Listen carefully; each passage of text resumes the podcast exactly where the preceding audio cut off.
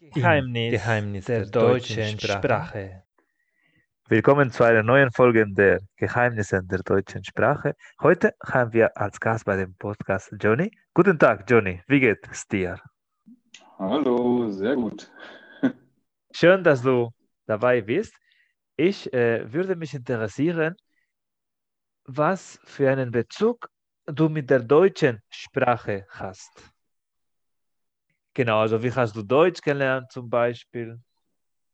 Ach so, ähm, ich das war im Kindergarten. Genau. Das, das, heißt, du bist mit der deutschen Sprache aufgewachsen? Äh, ja, aber nicht zu Hause, nur außerhalb von zu Hause. Also im Kindergarten und in der Schule. Mhm. Und würdest du sagen, dass diese Chance, du hattest schon einfach als, als, als junges Kind diese Sprache zu lernen, hat dich erleichtert, den Prozess Deutsch zu lernen? Ja, aber Deutsch ist ja nicht so eine einfache Sprache und je früher man damit anfängt, desto, ja, desto leichter fällt es einem natürlich. Und wenn du einfach äh, das vergleichst mit anderen Sprachen, die du kannst, weil es mir bewusst, dass du fließend in anderen Sprachen bist. Wie hast du am schnellsten diese andere Fremdsprache, zum Beispiel Französisch oder Spanisch, gelernt? Äh, das war eben Pflichtfach in der Schule, also wir mussten es lernen, deshalb blieb einem nichts anderes übrig. Okay. Und hast du eventuell für unsere Zuhörer ansonsten eine Strategie, wie man diese äh, diese schwierige Sprache, wie du genannt hast, Deutsch, lernen und äh, überwinden kann, so diese Ängste, Deutsch zu sprechen? Ja, üben, üben, üben. Also viel Kontakt zur Muttersprachlern, immer wieder üben. Also auch nicht nur im Berufsleben, auch in der Freizeit. Aber ich glaube, viele hier Experts machen den Fehler, eben nur mit Leuten sich zu treffen, die dann nur Englisch sprechen und dadurch lernt man natürlich nicht die Sprache. Das ist ein entscheidender Faktor, sehe ich auch so und das äh, würde ich auch so unterstützen, wie du jetzt gesagt hast. Aber wir sind nicht hier zum Spaß. Heute wird es eine Simulation von dieser T2-Prüfung durchgeführt und ich bräuchte von dir jetzt für den Teil 1, Johnny, dass du mir ein Thema vorschlagen würdest, damit ich darüber fünf Minuten einen Vortrag machen kann. Welches Thema wäre es denn? äh, egal was. Genau, so ist bei der Prüfungsordnung ist auch nicht festgelegt. Echt? Das ist ja voll gemein. Wer hat sich so einen Test ausgedacht? Goethe-Institut. beschweren. Ich würde mich beschweren. Also es geht nicht. Man kann nicht über irgendein Thema. Was ist, was ist, wenn du jetzt keine Ahnung über das Thema hast? Es geht darum, genau, dass du mit deinen Ressourcen, egal wie gut in dieser Thematik, in diesem Bereich bist, dass du irgendwie äh, rhetorisch so fit bist, damit sie das entsprechend so auswerten. Genau. Mhm. Spontanität ist auch ein Teil der Bewertung. Okay, wie wäre es dann mit ähm, Wiedervereinigung? Hast du einen konkreten Aspekt, worüber ich reden soll, oder überlässt du es mir? Ähm, ja, du warst ja so lange in Dresden, dann erzähl doch mal was über die friedliche Revolution in der DDR. Also mit dem Schwerpunkt, diese Vorstufe, sage ich mal so, diese friedliche Revolution, November, also Oktober, November, okay. 89. Ja, lass mir kurz darüber nachdenken.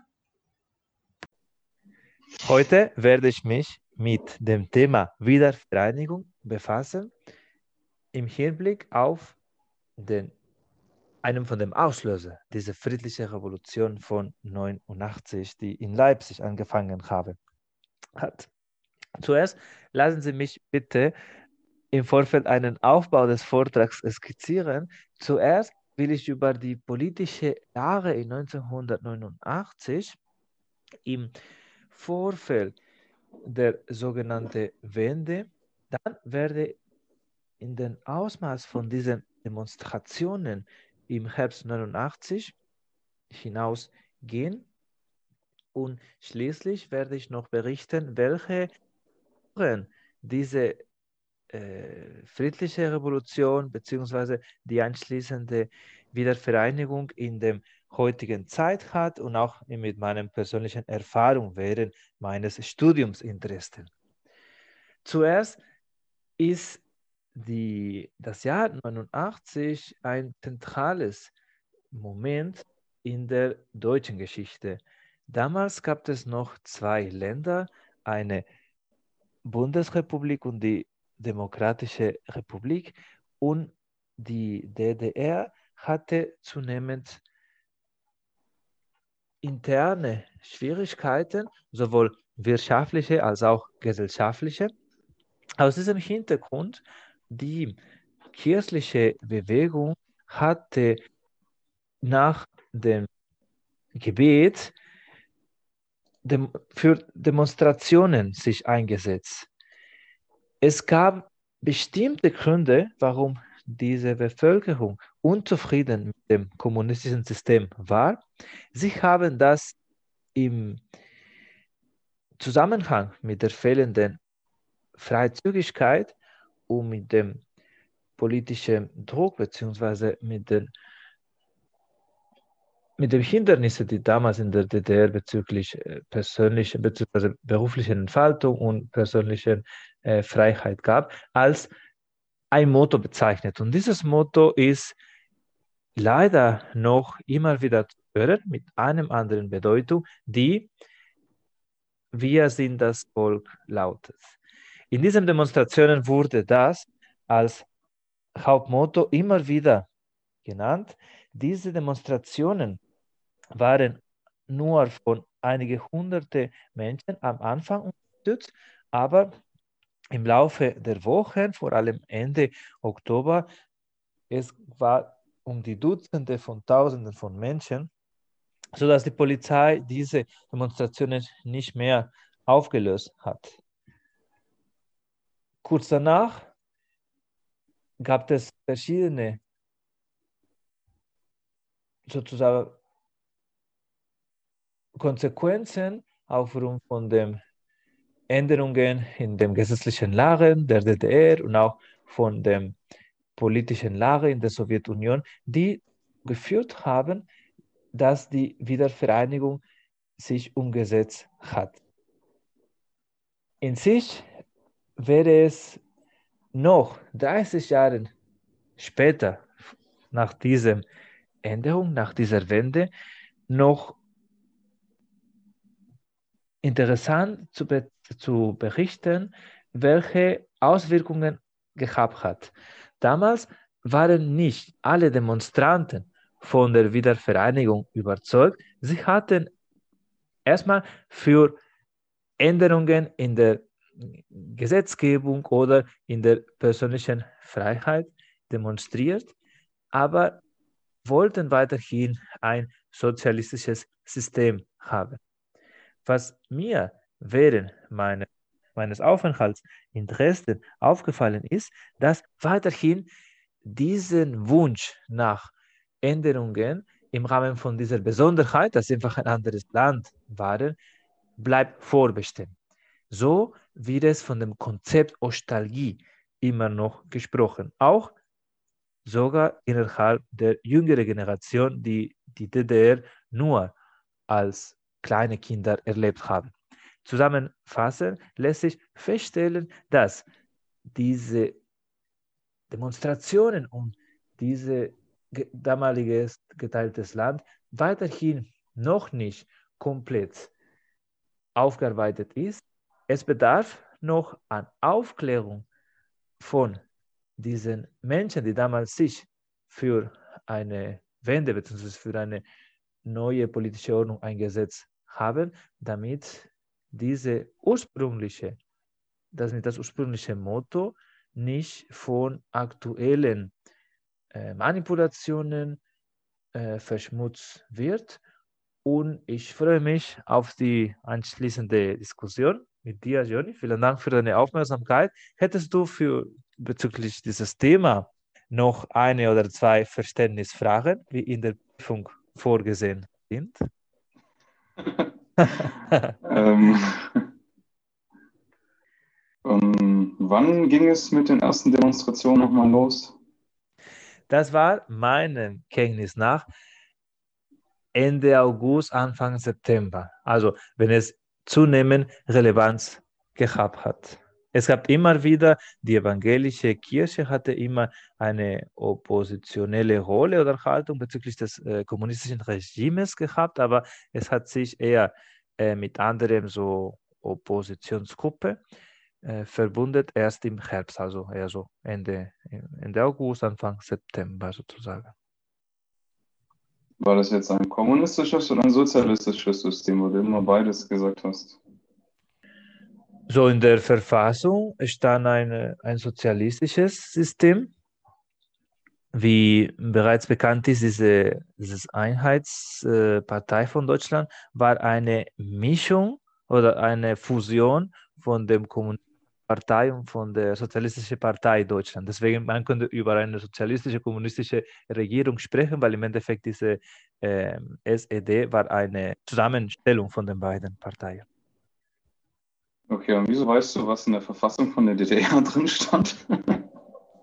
ich sollte mich noch, äh, sollte ich in der äh, Vergangenheit reisen und ich eine, eine Art von Integrationsprüfung für diese DDR mache, würde ich das noch studieren, aber ich kam tatsächlich noch nicht so weit. Aber ich glaube, das war so eine sozialistische äh, äh, Republik, so in der Richtung. Mhm. Aber nachschauen, kennst du die, diesen, diesen ersten Titel? Würde mich aber echt interessieren. Was für ein Titel? Genau, ob du kennst so diese erste, die, die Beschreibung von der DDR, wie wurde es damals als als Stadtform genannt. Ich glaube, als sozialistische Republik, oder? Oh. Äh, also ich kenne nur die Bezeichnung Arbeiter- und Bauernstaat. Arbeiter- und Bauernstaat. Interessant. Ja. Perfekt. Dann würden wir jetzt in dem nächsten Teil gehen und das wäre die Diskussion. Und jetzt geht es darum, dass wir zehn Minuten lang über ein bestimmtes Thema uns auseinandersetzen und du hast wieder Wahl. Über welches Thema sollen wir diskutieren? Oh Gott.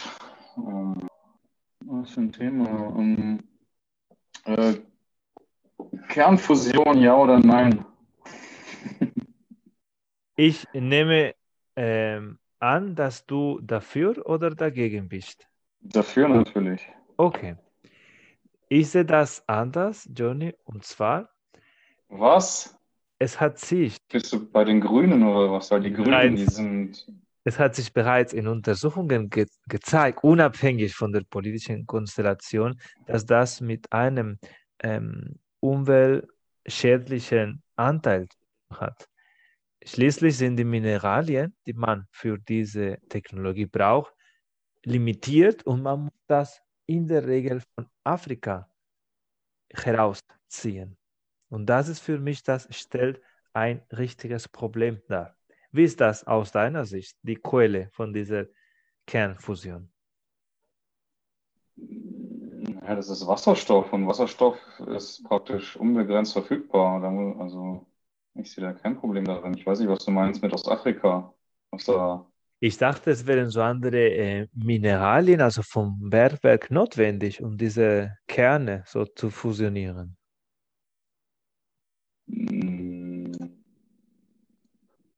Nein. Okay, also dann ist es also, so, dass nur dafür Wasser notwendig wäre. Ähm, nee, Wasserstoff. Hm. Also es gibt verschiedene Wasserstoff-Isotope. Äh, äh, okay. Wie heißt es doch? Isotope, die man dafür verwenden kann. Ich glaube, Tritium ist, glaube ich, am vielversprechendsten. Schwerer Wasserstoff. Ich nehme aber an, dass dieser Dampf, weil das muss erhitzt werden im Endeffekt, damit diese Technologie funktioniert, das trägt dazu bei, dass die Wärmung der Erde noch stärker sein wird. Und das ist für mich ein, das dagegen spricht. Na, da musst du brauchst aber sehr, sehr viele Kraftwerke, damit es irgendwas ausmacht. Also. Aktuell wir äh, leben in einer Welt, in der viele Geräte ständig äh, diese ständige Erreichbarkeit und wir brauchen einfach ganz viele Strom in unserem Alltag.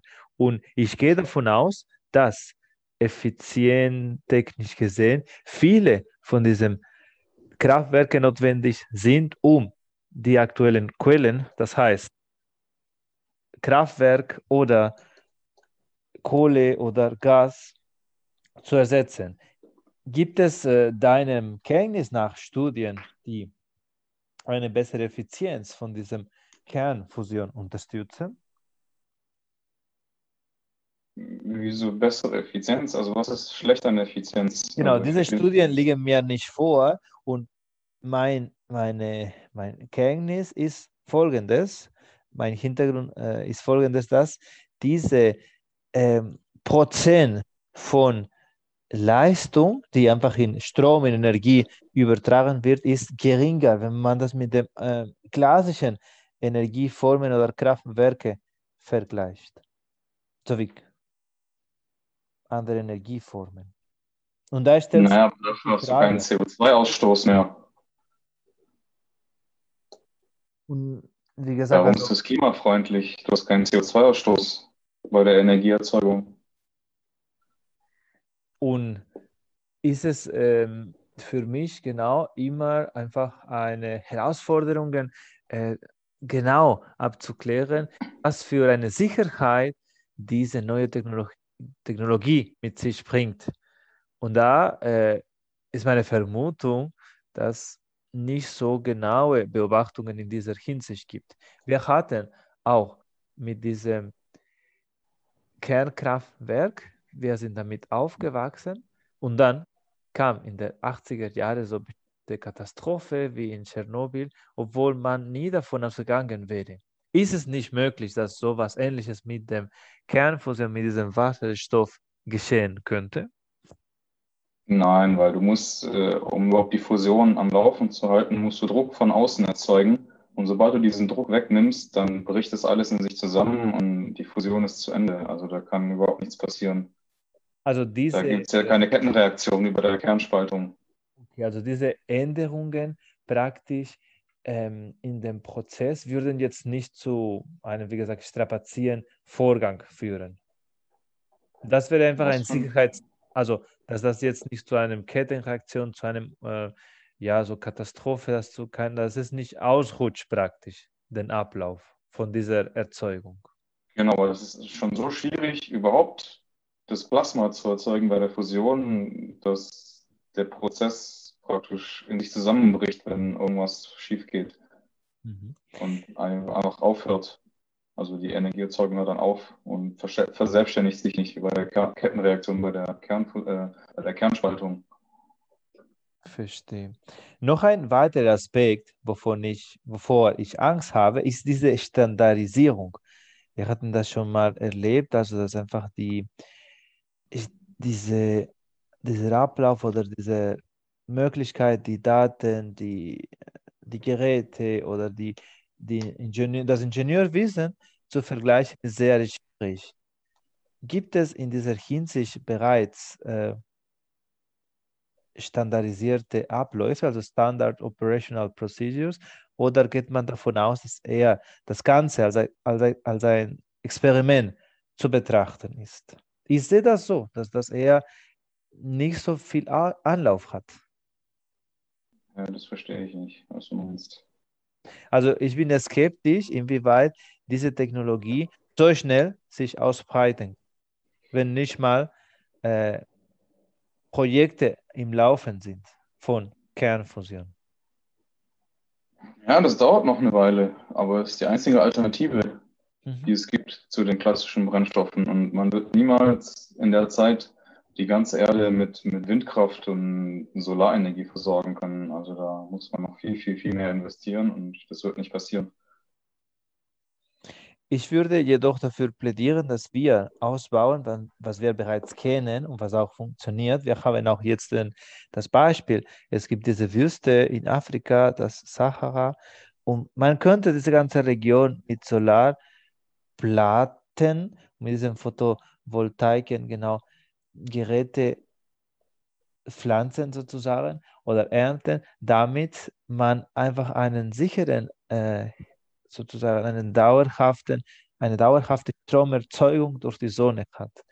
Und ja, aber davon reden die schon seit über 20 Jahren. Das ist ein Desert Tech Projekt und da ist nichts passiert. Also ich sehe bereits einen Punkt, aber es ist mir auf äh, immer wieder äh, im Hintergrund gerückt oder beziehungsweise mir immer wieder habe ich äh, Gespräche verhört zwischen Physiker oder zwischen Wissenschaftler, in dem man äh, genau das versucht hat, den nächsten oder den letzten Schritt zur Etablierung dieser Kernfusion Energieerzeugung. Und deswegen bin ich auch, äh, was diese Technologie angeht, ein bisschen äh, befremdet, muss ich zugeben. Das ist jetzt äh, keine objektive Argumentation, aber ich fände es äh, wichtig, dass wir eventuell eine Kompromisslösung finden, indem wir so sozusagen Modellprojekte na, für diese neue Energieform in bestimmte Weltregionen mit mehr Energiebedarf. Ich denke gerade an Südkorea oder an die USA oder an Indien etablieren können und auch wissenschaftlich vergleichen können, ist es effizienter, wie ist das mit der Umwelt, wie ist das mit der notwendigen Technologie, haben wir genug Leute, die qualifiziert sind für diese Tätigkeit, für, diesen, für diese Aufsicht? Und dann würde ich einfach eine, einen Konsens finden, um das als Ersatz für die Windkraft oder für die Solarkraft zu, umzusetzen. Was wäre deine Meinung, Johnny? Ja, es gibt ja schon den Bau von einem Testreaktor, da machen ja über 30 Länder mit aus der ganzen Welt. Und der ist in fünf Jahren betriebsbereit und dann kann man sehen, ob es klappt. Das heißt, wir könnten auch äh, diese Diskussion so schließen, indem man erstmal so einen Testbetrieb macht und nach diesem Anlauf wäre es noch zu sehen, welche Vorteile und welche Nachteile diese, dieses Verfahren mit. Das fände ich einfach ein, ja, eine vertretbare Lösung. Ja, auch in Norddeutschland wird ja, gibt es auch einen Testreaktor. Man muss ja verschiedene auch Varianten probieren. Es gibt ja verschiedene Varianten für den Reaktorkern der, bei der Kernfusion. Da muss man verschiedene Bauweisen ausprobieren und gucken, welche am besten funktioniert und welche wirklich zum ersten Mal Strom erzeugt. Man hat ja noch nicht geschafft, mehr Strom zu erzeugen, als man reingesteckt hat. Wenn man, das, wenn man über diese Hürde gekommen ist, dann kann man sich dann weitere Projekte überlegen. Ich bin gespannt, welche von diesen Varianten dann diesen Sprung schafft in dieser Kommerzialisierung und wir haben dann unsere Zeit soweit hinter uns. Wow. Ich glaube, das wäre eine vertretbare Prüfung gewesen, zumal wow. ich über einem neuen Gebiet, also über die Physik, etwas Neues gelernt habe, sowohl von Wortschatz als auch von diesen aktuellen Themen. Ich bedanke mich ganz herzlich dafür. Und auf jeden Fall, genau, wir hören uns in anderen Folgen. Vielen Dank erstmal für deine Teilnahme, Johnny. Ja, vielen Dank auch. Und ich wünsche allen Zuhörern eine schöne Woche und bis bald. Bis bald.